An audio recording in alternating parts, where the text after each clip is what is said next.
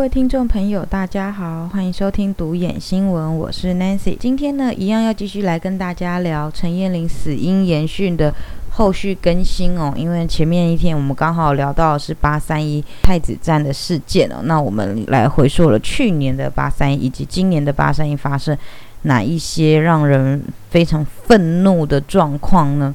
那我们先讲一下今年的八三一好了。在八三一这一天，我相信大家有看香港新闻的话，应该都会发现最让大家生气的一点就是，香港警方竟然连孕妇都不放过。那个被推倒的那名孕妇，现在是人在医院休养哦，母子目前是平安的状况。那后面怎么样呢？就是还有待观察哦。不过呢，嗯，我们可以看到的是。香港警方现在为了拘捕，连走在路上的孕妇都不放过。这名孕妇不是去抗争的耶，她只是走在路上。所以，我我是觉得非常的让我感觉到傻眼啦，真的是傻眼。这个孕妇不是什么黑衣人，也不是什么去抗争的示威者，她就是一个走在路上的妈妈。为什么连她都不放过呢？你们为了去抓捕所谓的示威者，你们可以泯灭人性到这个地步吗？好，我们除了嗯太子站的事件以外呢，独眼新闻这边也另外收到了一条新闻哦，是说在八月三十一号这一天呢，竟然也有人坠楼身亡了。看到这个新闻的时候，我其实呃第一时间我是说不出话来的，因为我觉得那一天警方不是应该都很忙碌吗？怎么会 还有时间发生这种无可疑的死亡事件呢？我实在是唉。有一点难过啊，他的那个事情是这样子的，他是在说，在三十一号的晚上六点左右哦，不止在太子站那一带，九龙那边发生了严重的警民冲突以外，在元朗的朗平村画屏楼。也发生了一名三十五岁陈姓男子坠楼事件哦。这个陈姓男子呢，从高处坠下之后呢，重创卧倒在地上，昏迷不醒哦。附近的邻居听到了很大的一声巨响哦，连忙报警处理。那根据当时救难人员到现场的时候发现，这名男子呢是上半身赤裸的状态，而且已经奄奄一息了，立刻。把他送到医院去抢救，但是还是宣告不治哦。那香港警方呢表示，在现场没有检获遗书，初步判定事件是没有可疑的状态，死亡原因还要等验尸之后才会确定哦。嗯，我们有没有觉得现在警方的回答都有一点制式化呢？都是不处理，然后。无可疑，然后验尸之后才确定，好像有一点本末倒置哦。对，所以我觉得，为什么我们要继续关注陈彦玲小朋友的事情，就是因为每天在香港都有陈彦玲的发生。其实从去年到现在哦，应该发生了有没有两百宗死亡事件啊？我觉得应该有诶，我们没有很认真去。去数啦，但我觉得看了这么多，应该加前加后加起来没有两百也有一百宗诶。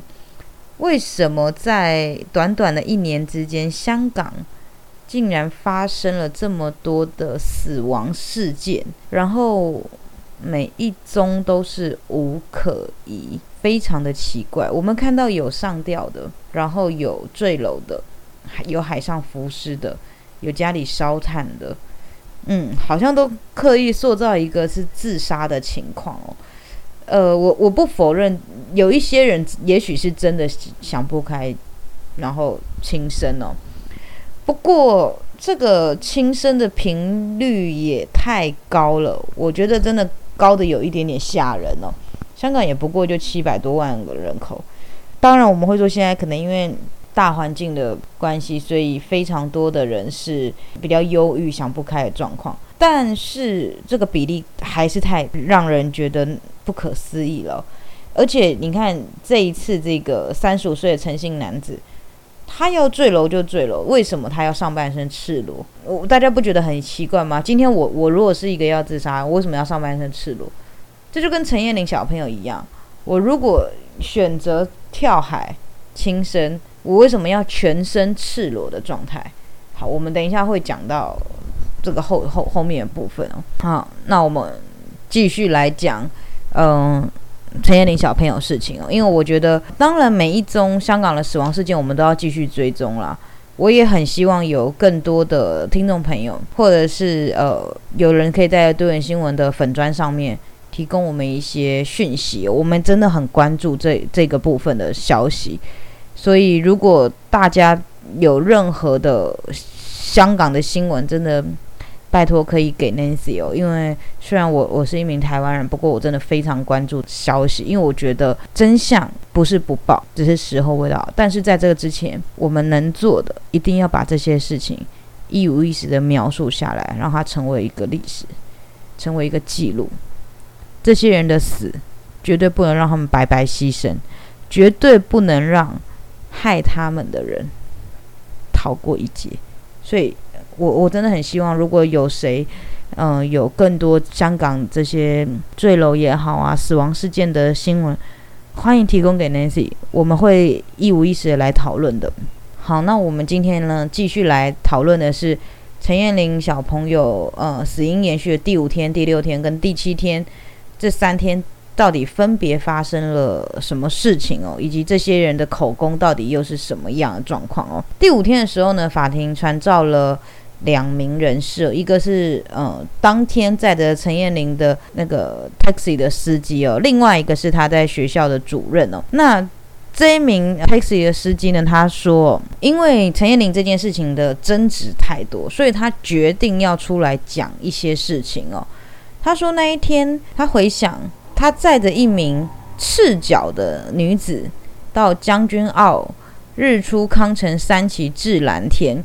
他说：“这个乘客哦，在距离海边几百公尺以外的地方下车，但全程呢和他的对答是非常的正常的，他没有觉得有什么问题，甚至还觉得这个乘客是有礼貌的乘客哦。那研训主任呢就问了这名周周姓司机说，为何去年十月二十一号的时候，这个司机才到将军澳的警署去报案呢？那这个周姓司机也说，因为一开始看到呃媒体。”展示出来陈彦霖的照片啊，都只是说他是一个长发，然后没有扎辫子，而且没有提到说他失踪前是打赤脚的状况，所以他没有认出来说大那个媒体在在说的那个乘客就是陈彦霖哦。然后呢，这个司机看了研训主任提供的 CCTV 截图给他看哦，这个司机确认呢，就是影像里面的那个女子。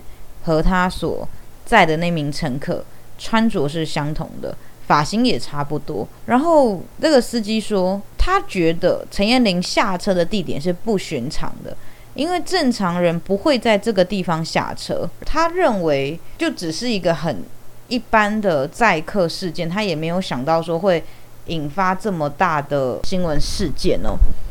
他说，虽然他车内的行车记录器。会拍摄到车内和车外的情况，但是他事后也曾想过要下载这个影片跟同行去分享，但是因为当时好紧急的状况，所以他最后没有下载。然后他相信不久之后，这个片段已经被城市自动删除了。好，我们讲到这名司机的口供，大家听到这里有没有觉得一个重点？他就是要强调陈彦霖本身很奇怪。第一，这个女子，也就是陈燕玲，是打赤脚的状况，这是这个司机说的哦。再来，他说正常人都不会在这个地方下车，就是距离海边几百公尺外的地方下车。他要塑造一个就是陈燕玲不正常的情况。好，再来的是，他说行车记录器的内容他有，但是他没有下载，而现在这个。影片已经不存在了。这是这个司机他这次出庭的最重要的目的，就是要告诉外界的人说，你们所想要的那一些真相片段，我这边没有了，已经不存在了。听到这里的时候，有没有觉得非常的愤怒？这难得有一个司机愿意出来指认说，哦，我我就是载了陈彦霖的那一名。司机，但是他出来呢，只是证实了说你们要的真相画面，我曾经有过，但是现在已经没有了。所以就告诉大家说，不用再白费力气了啦。这是一个非常让人生气的一一段口供，诶，对吧？非常非常的令人愤怒，诶。好，那我们继续要来讲那一天出庭的第五天出庭的，不只是这个计程车司机哦，还有那个陈燕玲在就读的知专学院高级主任梁宝仪梁主任哦。他说，在去年九月十九号晚上七点的时候，也就是陈燕玲失踪的那一天晚上。有两个年轻的男女在学校的 B 座二楼平台捡获了一个遗失物，然后交到了服务台。那一天是由夜校的兼职同事去处理的。那他发现里面呢，就是有陈燕玲的身份证、图书证、学生证，还有一张购物卡，以及一张写着李美玲的八达通和钥匙、耳机，还有一部粉红色的 iPhone。以及一个小本子，里面是写说不要太得意啊，大麻不要乱玩乱试的一个小本子。那这个梁主任他说他有曾经试着想要联络呃陈彦玲的紧急联络人哦，但是因为没有人回应，所以就这个最后这批失物就是没有人来领回去，所以最后还是交给警方去处理啊。大家有没有想到的是第一天就是那个？陈燕玲的母亲，她说陈燕玲发生事件的时候，她人在韩国旅游，也就是也也许是因为这个状况啦，所以那个梁主任要联络那个燕玲的紧急联络人的时候就没有联络上，因为妈妈很忙的在韩国 shopping 啊，对不对？好。那这个梁主任继续描述，他说，在九月二十七号的时候，也就是陈燕玲失踪的第八天的时候，学校有接到警方的电话，就是要求要提供九月十九号的 CCTV，他们要调查这个尸体的发现案呢。那梁主任是说呢，学校的 CCTV 会由呃外面承办的建商去负责哦。那学校里面的职员只是处理一些就是维修系统的一些部分的工作，所以呢，就是有学校 CCTV 密码的人只有他，还有他的一名下属，以及学校资讯科技部门跟外面的承办人员知道这些密码。他的意思就是说，他有那个密码，但是对于学校跟外界播放那个 CCTV 的那个片段的这件事情，他是不知道的。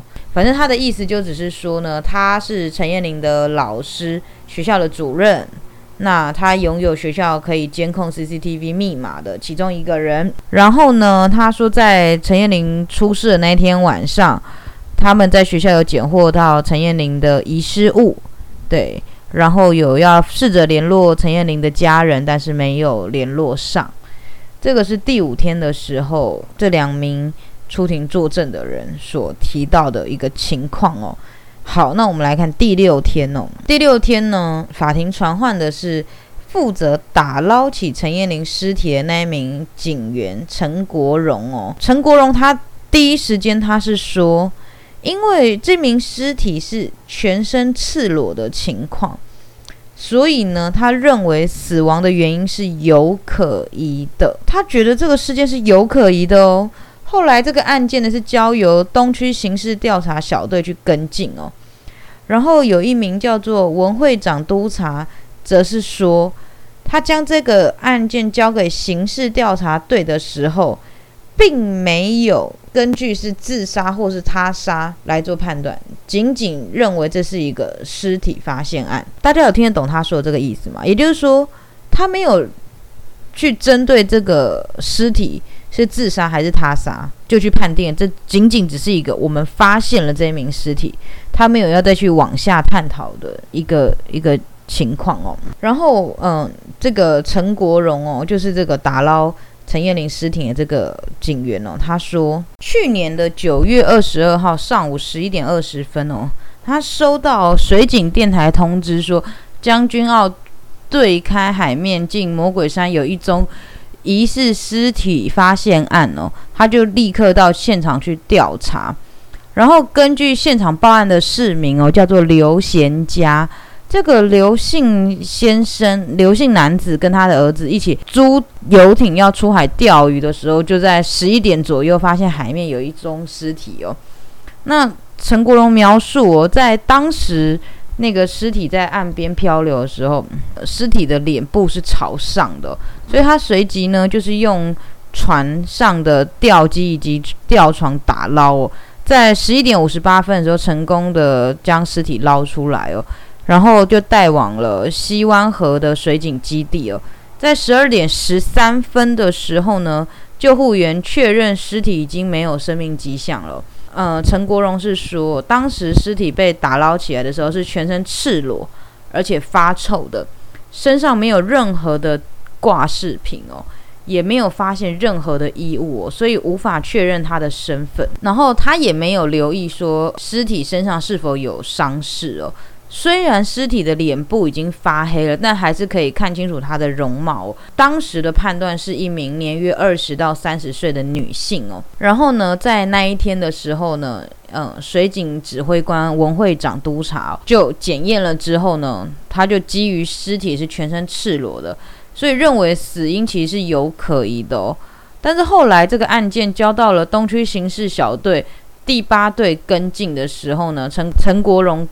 在隔天呢，就前往炼尸房去认尸体。那当时那个督察文会长呢，就说当当天呢，他初步无法肯定这个死亡原因到底是不是有可疑哦，但他认为这个事件可能涉及到了刑事哦，所以呢，通知刑事的刑事组的同事来接手哦。在当天十二点二十分的时候，在西湾河的水井基地。检查那个尸体哦，检查大概十五分钟左右吧。那他们是说，因为尸体已经发黑了，所以连这个死者的国籍哦都是没有办法确认的，也没有办，也没有发现他身上有任何的证件或者是可以辨认的饰品哦。所以当时其实掌握到的资讯其实是很片段的，他也无法肯定这个死亡的原因到底是可疑还是不可疑哦。而且尸体上面其实没有明显的伤势哦。所以他将这个案件交到了港岛东勘市调查队的时候呢，就没有往自杀或是他杀的这个部分去做裁定哦，因为他无法判断，所以他不往这个方向去做裁定，仅仅只认为这是一个尸体发现案，就就打算这样子结案了哦。那在陪审员的追问之下，文会长是说。尸体上的衣物以及内衣裤很有可能是在漂浮的过程中被水流冲脱，尤其是因为夏天，因为那个时候刚好是夏天，九月多很热，夏天的衣物呢又比较少，然后呢比较容易被水流冲走的机会也比较大。呃，我实在 不理解这个说法哦。这个远景他们。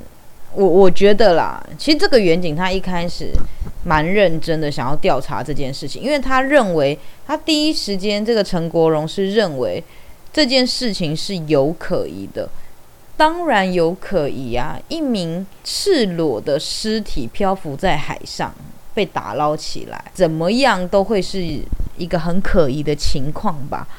那他们是说，因为无法确定是自杀还是他杀。所以呢，只能裁定这是一个发现案，他们不打算再继续往下追查的意思。然后面对那个赤裸的情况，他们是说被水流冲走。哇塞，我实在嗯不知道该说什么。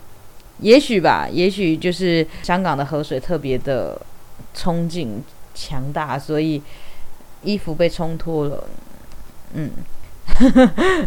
我们就只能往这个方面去讲吧，否则这是他们的供词嘛，我们也不知道该说什么。好，那既然讲到了远景，那我们现在要来讲讲法医了。法医又是怎么说的呢？在第七天的时候哦，解剖遗体的法医李玉华哦，他说解剖了也都不能确定陈燕玲的死亡原因，因为他说政府的化验师说。化验死者的指甲样本之后，找不到任何衣物纤维。其实这什么意思？我听不太懂。好，没关系。这个李玉华他说，遗体解剖的时候出现，已经到了中度腐烂的程度了。也就是说，其实这具尸体呢，已经在水中浸泡了很长的一段时间。估计发现这个尸体的时候，其实已经是呃陈彦霖死亡的两到三天了。也就是说，九月十九号最后一天现身的一天内死亡的。他说，在死者的生殖器官没有伤痕。不管是子宫、骨盘都是很正常的情况。他的意思就是说，否定了陈彦霖生前有被性侵的这件事情。不过他也说不能证实是否有被性侵，因为呢，他说其实很多时候性侵犯未必会在就是可能女生的私密处留下一些伤痕，所以在这个部分他其实没有说死，他没有说陈彦霖有或没有被性侵，他只是说陈彦霖的。生殖器官是完整的，没有受到损害的。好，那这个李玉华他说有捡取死者的阴道的样本给警方哦，然后呢转交到化验所去采取看有没有精液的成分哦。那但是他的手上并没有这份报告资料显示哦。那他也说遇到溺毙也有可能是另外一个死亡的原因哦。所以呢，他的意思也是说。也有可能陈彦霖这是一个纯粹遇到溺毙的一个单纯意外事件哦，但是他也说不能确定，其实他都是讲的很很模糊啦，他都是给你一个答案，然后再跟你讲他不确定这个答案是不是这个样子。之后这个李玉华又说，一个懂得游泳的人哦，其实选择跳海自杀，这是一个非常奇怪的现象，所以他也认为陈彦霖死亡的情况会选择跳海，也是一个非常。奇奇特的一个状况哦。不过我们想到第一天那个陈彦霖的外公说，因为陈彦霖曾经脚受伤嘛，然后加上他就是可能心里有一些阴影，所以他对于水其实有一个恐惧的啊，所以也有可能推翻了外界说的一个游泳健将，然后会选择跳海自杀这个事情啦。另外这个法医呢，就是这个李玉华法医，他是说在陈彦霖的右胸腔又找到了大概五十毫升的。深红色腐烂的液体哦，然后在左边又找到了五百五十毫升哦。根据一个专家证人叫做马宣利的报告是说，一般遇到溺毙的人哦，左右两边的肺部液体其实是平均分布的。问说为什么陈彦霖，他就问这个专家哦，马专家就说，诶，那为什么陈彦霖的遗体左右胸腔的差液体差距是这么的大？李玉华就说没有解释的原因。呃，为什么这个马专家问李玉华说：“诶，为什么一边五十毫升，一边五百五，落差这么的大？